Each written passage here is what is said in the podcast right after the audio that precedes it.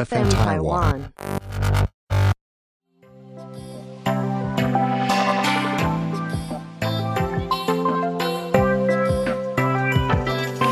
What's up，各位兄弟姐妹，欢迎来到独生子的世界，我是 Frank。这礼拜有一个好消息，一个很兴奋的消息要跟大家分享，那就是我的节目啊创新低啦。对，就是我的收视率呢，它一集比一集低。不过这也是我在我的这个预期之内的啦，我也不会觉得说我很在意这个收听人的这个次数，我反而觉得更重要的是，诶，有收听我 Podcast 的人。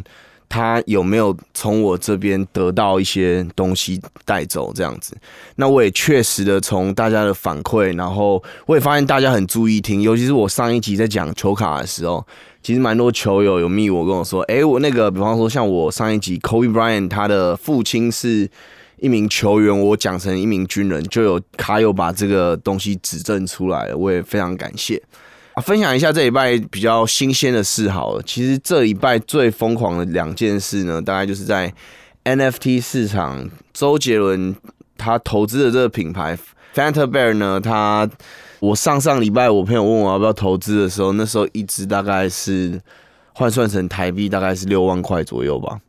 然后我们最近看啊，就是我最近看它的地板价差不多是在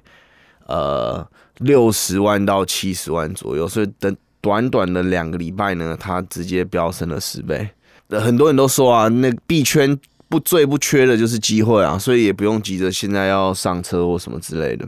那第二个呢，就是有一个歌手陈零九，他也有发行自己的 NFT。那他本身也是在币圈呃混了蛮久了。那他最近就是呃结合他一些线下的活动，其实我觉得这也是未来的一个趋势，就是。你发行了 NFT 之后，你后续的行销，那你怎么样去把你的线上跟线下结合？那陈零九部分，它有一些除了一些线上的这个社团之外啊，它也会可以得到一些线下实体的一些商品，或者是到它的这个实体通路或演唱会去换门票，这样就每一个 NFT 可以换一张门票，然后另外也可以去它的饮料店每天去换一杯手摇饮，它是这样子的去做一个结合。那 NFT 详细的这些比较详细的这个它的功能跟它的介绍呢，我们会再开一集讲。那这一集主要因为聊到这个线上线下的这个结合嘛，那这其实也跟我第二份工作做数据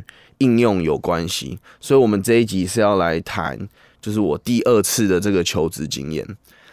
那之前我们聊过，我第一次是在一家间船厂嘛，所以当我离开之后呢，我想要找的这个目标比较偏数位为主，但我也没有特别局限。于是呢，我就在五九一上面，我没有太多的这个工作的实际上面的工作接触嘛，那我也不知道我自己喜欢什么，所以面试对我来说呢，其实就是去认识另外一间公司，而我不是说我非要进这间公司这样子，所以我大概前前后后投了大概五百封履历吧。然后有最后大概有二十多封的这个面试邀请，那我实际上去了十几件这样子。这个数字呢，我不知道别人是怎么看的啊，但是我能够保证说，我有兴趣的工作，我至少都投过了。能够回我 offer 的呢，都已经算是至少我是有兴趣的，而不会是觉得说哈，这件这个工作我不喜欢什么之类的。那这个东西也是我在跟朋友聊天的时候，我发现很多人会有的一个问题，这样就是说他他最近在投工作，但是夸虎找不到工作，为什么？因为他只投了三间公司，只投了十间公司，然后最后愿意给他 offer 的又只有一间，这就是跟我之前提到的，就是你没有打开你的选择权，你没有让自己有够多的选择，让你能够去。呃，选择工作，而不是让工作选择你。OK，然后呢，在这些面试的公司里面有，比方说化学原料，有做假睫毛外销，然后有鞋厂的这个外派，然后外籍人士在台服务，手机壳的工厂 OEM，还有博弈公司，这是我一些比较想得起来的啊。那有些公司呢，其实你一走进去，你就可以感感觉到那个公司的 vibe，你就会想说：天哪，这不会是我想要我未来想要每天每天来的地方，你知道吗？因为其实我们在学生时代已经过过那种早上集体上上课，晚上集体下班的那种生活，我实在很不想，也很难想象，就是说我到六十岁。我每天也都要都要这样进公司打卡，然后下班这样跟大家一起出公司。所以呢，呃，比方说我在面试的这些过程中啊，我我在跟这些面试官聊天，我也不会特别的，就是说有需求感，就是说我一定要这份工作。相反的，我会去更专注于说了解说。在字里行间，这个产业有什么样的发展性，或是不用这么拘泥于这个形式上？因为虽然我们都知道说，哦，面试好像要很严谨或什么之类，但是我们要了解对方其实也是人啊。那在我之前前一份工作呢，我也曾经帮。老板去做履历筛选的工作，那那时候可能开一个职缺，就从 Craigslist 四五十封的这个应征者，那我在这四五十封的应征者呢，我要怎么挑履历呢？首先我就是要看，最主要就是工作经验啦，然后跟这个照片，他看他这个人有没有看起来干净跟舒服，主要是看这两个，然后。那个自传内容啊，大部分其实写来写去也都是大同小异啊，就是说他很正向、很积极啊，什么之类的。然后有些可能比较没有社会经验的，会写说他在社团担任什么什么什么。但其实这这都不是公司找人看的最重要的这个特质啊，他看的是你的专业。比方说我们在要应征这个摄影师，然后你只要能够提供你的作品是我们能够满意的，那基本上。就是 hire 啊，也不会有其他的，就是说你需要去讲解说你做过什么样的背景啊，什么之类的。好，就比方说有些公司呢，它的公司文化，你可以一进去感觉到那个 vibe 跟我前面的公司的 vibe 会比较不一样。因为我前面那家公司的 vibe 其实大部分的同事都是外国人，所以那些在思想啊或在沟通上，大家会比较。Open-minded 就是大家有事会直接讲，然后因为可能也比较小，就是说公司人数都在六七个人以下这样，所以大家的这个团结度啊跟沟通程度会比较高。那我在看到这些公司的时候，我看到里面其实常看到有人在就是晃来晃去啊，然后就是工作的那个氛围感觉不是很好了，所以我就也比较没有兴趣这样。鞋厂的外派，鞋厂外派也蛮有趣的。他在台湾，他只有设一个联络处，因为他的公司啊，各方面也都是在中国或是在一些他们其他要开发的海外地区这样。然后我原本是有考虑去国外，就是当一个工作体验了，但是我后来觉得说，我终究还是要回台湾的。那我出去了，那我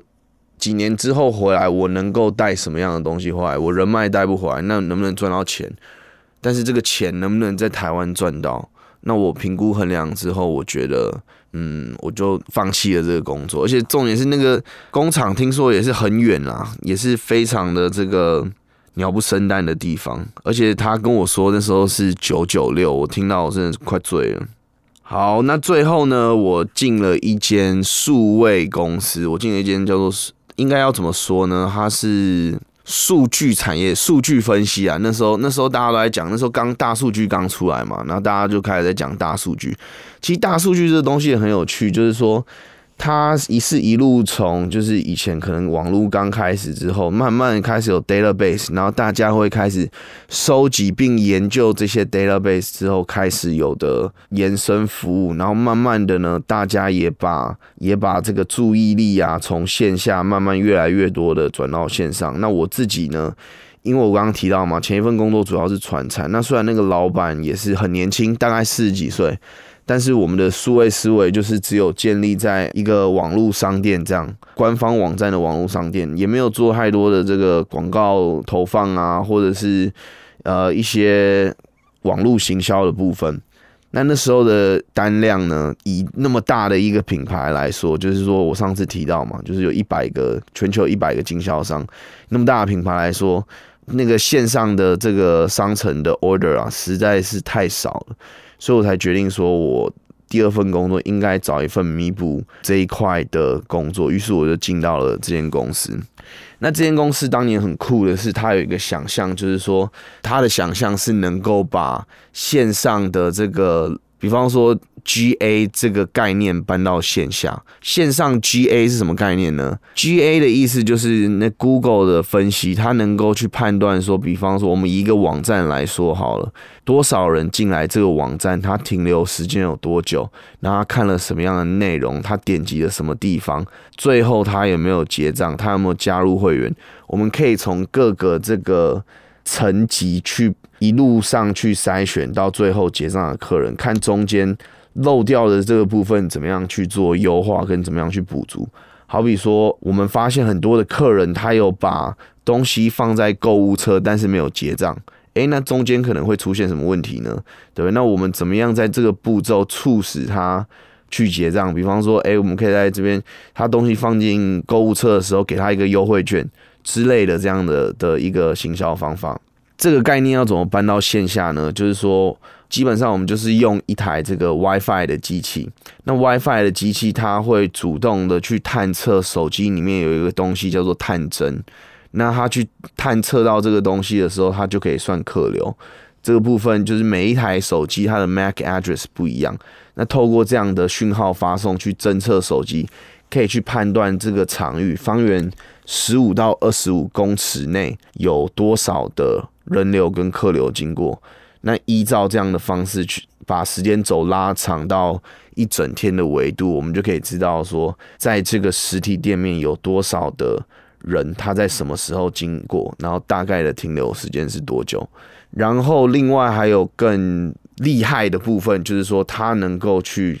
做一个结合，就是当它的 MAC address 跟你的手机号码去，因为 MAC address 这个东西它其实会。呃，手机它会一直变，它一段时间之后，它它会一直变，所以它是匿名的。那怎么样把它去做实名制呢？就是把它的这个 MAC address 跟手机号码绑在一起，这样它就 MAC address 就不会变了。透过这样的方式，我们就可以记录说，这个客人他从原本的客流变成我们的会员。我当初我当初加入，就是觉得说这个东西它的想象是非常好的。那我就实际上的在推这个产品嘛。那他跟我之前之前的工作比较大的不一样，是我之前的工作是做国外的，我这个工作是做国内的。然后之前的东西是卖实体的，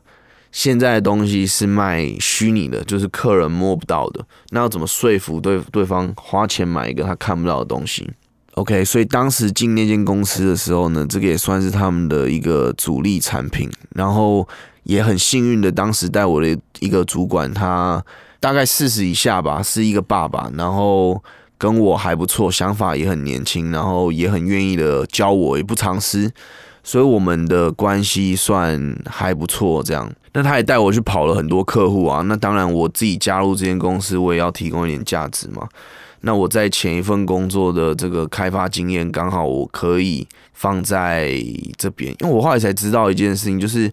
原来陌生开发这件事情，很多公司是有提供名单的，或者是说他们有一些方式或者名单你可以去打这样。但是在我们以前呢，我们就是要自己去想办法找到那个名单，跟去找到一些可能有机会跟有价值的产业。所以当我跳到这间公司需要我这样去做的时候，我非常的 OK。一开始我就在想说，什么样的产业？呃，适合那但一开始就是当然找连锁的啊，因为连锁它的店家数最多。那我们也各接触了各式各样的连锁产业，那我也透过可能去查说这个老板背后的一些背景，希望能够更认识他。所以在我写陌生开发信的时候呢，或者打电话的时候，能够稍微提到一些这样的内容。那也因为这样，可能呃提到一些比较 personal 的一些兴趣。他可能就回我了，这也是一个蛮有趣的一个经验。我印象最深刻的是什么呢？就是有一次我跟这个主管两个人去当时的一个数位展，一个数位展的时候呢，我们去吃饭，然后在吃饭的时候，我们排在我前面的呢是一个帅帅的，大概四十几岁的男生，然后我就觉得这张脸我好像有看过，于是我就。在我的这个头脑的人类图鉴里面快速的翻阅，然后想到说啊，他好像是某某连锁咖啡的执行长这样子。于是我就到前面跟他打招呼，我说：“不好意思，请问你是某某咖啡的那个谁谁谁吗？”他说：“哎，是哎。”于是我们就这样开启了话题，然后就在那个餐厅小聊了大概五分钟。于是我们就快速约了一个时间，但也要表明我们的意图嘛。我们当然不是上去找人家瞎哈拉的，我们就说：“哦，我们是做这个数位这一块，那希望有机会能够到贵司说明，然后介绍一下我们的产品。”当时的老板也是非常的呃 OK，他也非常乐意，因为其实他本身出现在那个领域，代表说他对这个数位的改革或是进步是有兴趣的嘛。那我们刚好上去 approach 的方式也让他觉得舒服，后面也约见面。后续我们当然也有去拜访，但是就是说我们的这个产品呢，可能跟他们当时最需要解决的这个迫切需求是，当时不是。最重要的啦，比方说他当时当时有什么样的服务可能会更适合他们呢？比方说 inline 餐厅很需要的定位服务嘛，对不对？就是当我们呃不需要每天在那边接电话，需要一个人在那边接电话，然后漏漏漏位置啊什么之类，inline 它就是一个线上定位系统，可以帮你解决这件事情，或者是会员。大部分我们在讲会员是在讲说，当他已经有消费行为之后而产生的数据。但是我们这个 WiFi 的会员呢，就是他跟他的这个实际上也没有消费，是没有办法去做绑定跟连接的。如果要做绑定跟连接，我们必须要把这边的资料打通，跟什么打通呢？跟比方说，比方说 CRM，CRM 就是这个顾客管理系统嘛。那再厉害一点的，它可以串串 ERP。串 ERP，然后它能够组成一个东西叫做 CDP，就是顾客数据云。简单来说，就是把不同品牌、不同家的这个数据端去做一个结合，然后让这个数据能够把各个支流汇整到一个大的水塘里面，然后再从水塘里面去捞自己需要的档案。那这个东西听起来超级的性感，为什么？因为我们可以终于可以不用再做这么多人工的交叉比对去做行销了。比方说，我们今天要抓一个非常 specific 的 TA，就是三十岁到四十岁，十二月份消费满五千元，线上线下消费满五千元的女性顾客。哦，这边听得到什么样子的很很多不同的这个系统吗？第一个，我们是可以听到这个顾客的一些基本资料；第二个，是我们可以听到这个顾客的消费资料。那消费的资料又有分线上跟线下，所以我们这边至少就有三个不同的营业系统。那这个系统去做结合、去做串接，它才能拿出来做行销嘛。但是呢，第二个产品就是我们在讲这个 CDP，我觉得遇到市场比较大的挑战呢，是我们也想说，哎，这样的东西它一定是对于业主是有帮助的。但是他在执行上面是有难度的，为什么？因为行销人员他领固定的薪水，他不需要花这么多的时间去帮自己的呃工作事项去增加额外的负担。那如果说今天导进来来这个东西，然后数据抓出来，但这个东西在描述的时候可以描述的很好，就是说哦，我们在做行销策略的时候呢，就是不停的试，不停的快速修正。但是当他要落地执行的时候，牵扯到的环节太多了。一方面是线下的培训，就是线下呃第一线面对客户的人，你要怎么让他们去有动力的去做这些事情，去帮你收集第一线的资料，对不对？第一端就已经卡住了。那第二端就是说，当我们把这些资料收集回来的时候，行销人员是不是也有这个 sense 去做这样子的数据分析，跟跟这个。推推波的动作，那第三呢，就是到顾客端，你好不容易把这个行销东西弄完，好，然后花很多时间传到顾客的 email，传到顾客的手机。我试问上一次你真的打开这些链接是什么时候？所以这些东西就是在他的想象跟各方面都是非常的好，但是。在落地跟执行上面有很多是人为上面需要花更多的精神去克服，而不是说实际上导入一个产品，他明天就可以帮你赚钱了。刚前面有提到的这个 CRM 是什么东西呢？就是顾客的关系管理这样。然后 ERP 呢，就是公司的一个进销存，进销存就是管理公司有多少这个库存啊，然后多少出货啊这类的这个系统。比方说电商，通常他们也是有额外自己的这个系统，跟线下的这个门市，它的 POS 系统是不一样的。Post 的话，就是它专门就是记载一些呃消费金额啊，然后会员的，现在都有结合一些会员资料的东西啊。但早期这个东西。有一部分是人工的，然后现在才比较普及，可以把这两个东西去做结合。虽然那时候拜访这个咖啡厅老板两次啊，最后都没有成功，但这件事情让我当时的主管留下一个非常特别的印象。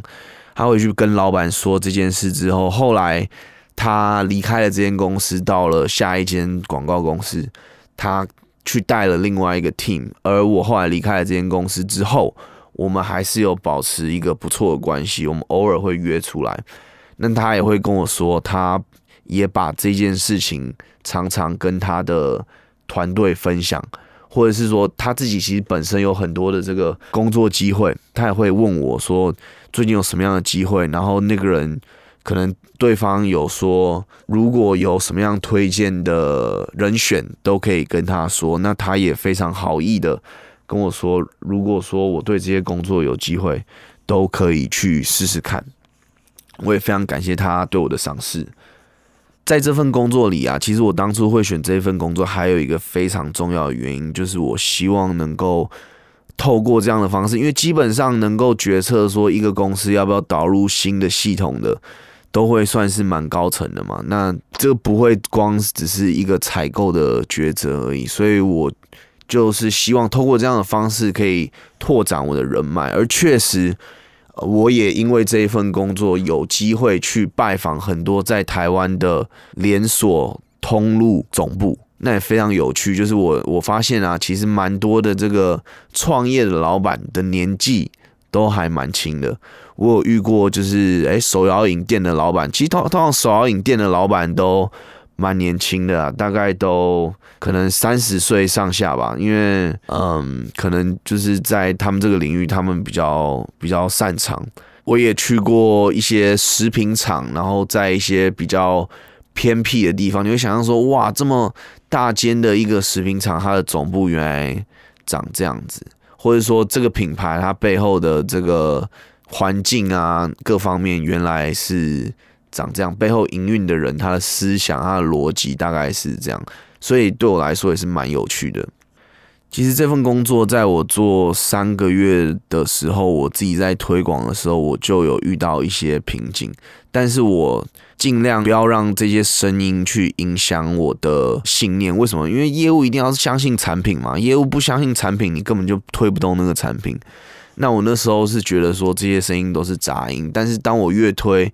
然后这个顾客的这个反应都一样，他们的希望或者他们的想象跟我们要前进的方向没有到真的这么一致的时候呢，我就开始动摇了。我那时候问我自己说，以这样的形式去过明年，明年会更好吗？那答案是不会。而我那时候呢，我每天都从三重骑车到台北小巨蛋那边去上班。然后每天早上我在台北桥那边就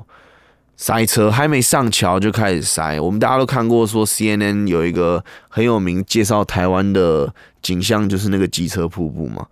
那那个机车瀑布就是我去小巨蛋每天会必经的路。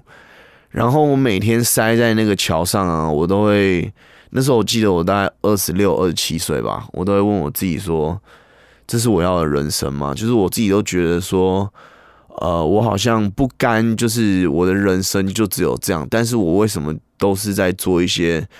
你知道，跟大家做一样的事情？就是我，我就是困在，我真的有一种感觉，是我困在这里，我跟大家一样被困在这里。我每天早上要 follow 这个 pattern 去上班，然后不是我真正想做的事。于是呢，那时候我就毅然决然的辞职了。对，我就毅然决然辞职。那我那时候因为呃也喜欢打扑克嘛，那时候因为也喜欢打扑克，然后我就想说，我想要设计一些周边，一些比较酷的扑克的术语，然后我也去用了 Fiverr 去找了设计师。Fiverr 是一个非常好用的软体，就是它能够去帮你找到一些你如果有一些需求，比方说你要翻译啊，你要绘图啊，你要有人帮你合音啊，你要配音啊，你都可以在上面找到人帮你做这些事情，而且费用很便宜。很多东南亚的人在上面，就是他们会接 case。那他在上面赚个二三十块，都比他当地在那边打工赚的还多。所以网络真的是可以改变人的命运的东西。OK，然后我自己也设计了一些 logo 啊，然后 slogan 啊，然后想，然后我自己也去印了贴纸，想要去做周边。不过我后来算了算来算去啊，我就算推到顶好了，我这个部分呢，我就只有了不起一个月四万六万，它就紧绷了。但我花的时间是一样的。所以我想一想呢，这个这件事就有一点 postpone 了。直到呢，后来后来呢，我就去找了扑克相关的工作，于是就发现了我的下一份工作。那这个故事呢，我们就到下一集继续讲。但是这一集主要是要跟大家说，我曾经就是对一个东西觉得很好。那也不是说这个东西不好，只是说他的这个想象跟他画的这个图，在当时的时空环境里面还没有办法真正的帮客户解决问题。而时至今日，我现在回头看，如果我当时没有离开，我因为我现在偶尔还是会去看一下那间公司嘛，那我发现说那个 WiFi 这个产品，好像他们好像已经现在没有主力在在推了，网站上面也没有看到。所以，我对于我当时的决定也算是也算是庆幸啊，就是说我我没有再浪费多的时间，我自己知道我不喜欢，然后也看不到说下一年它能够带我去另外一个地方，所以我就离开了。那我相信很多人也一样，就是说你们在抱怨你们自己的工作，然后很多不如意，但是你们又害怕说去面对离开。当然，很多事情都。万事起头难啦，但是当你已经做过一次之后，你要再做第二次就已经不会这么困难了。好啦，那这一集的内容就到这里结束啦。喜欢我的内容的呢，不要忘记帮我去做更多的分分享。然后我的 Instagram 账号是 No Siblings N O S I B L I N G S 一二三 No Siblings 一二三，希望大家能够。喜欢我的节目，然后我们下礼拜继续见啦，Peace。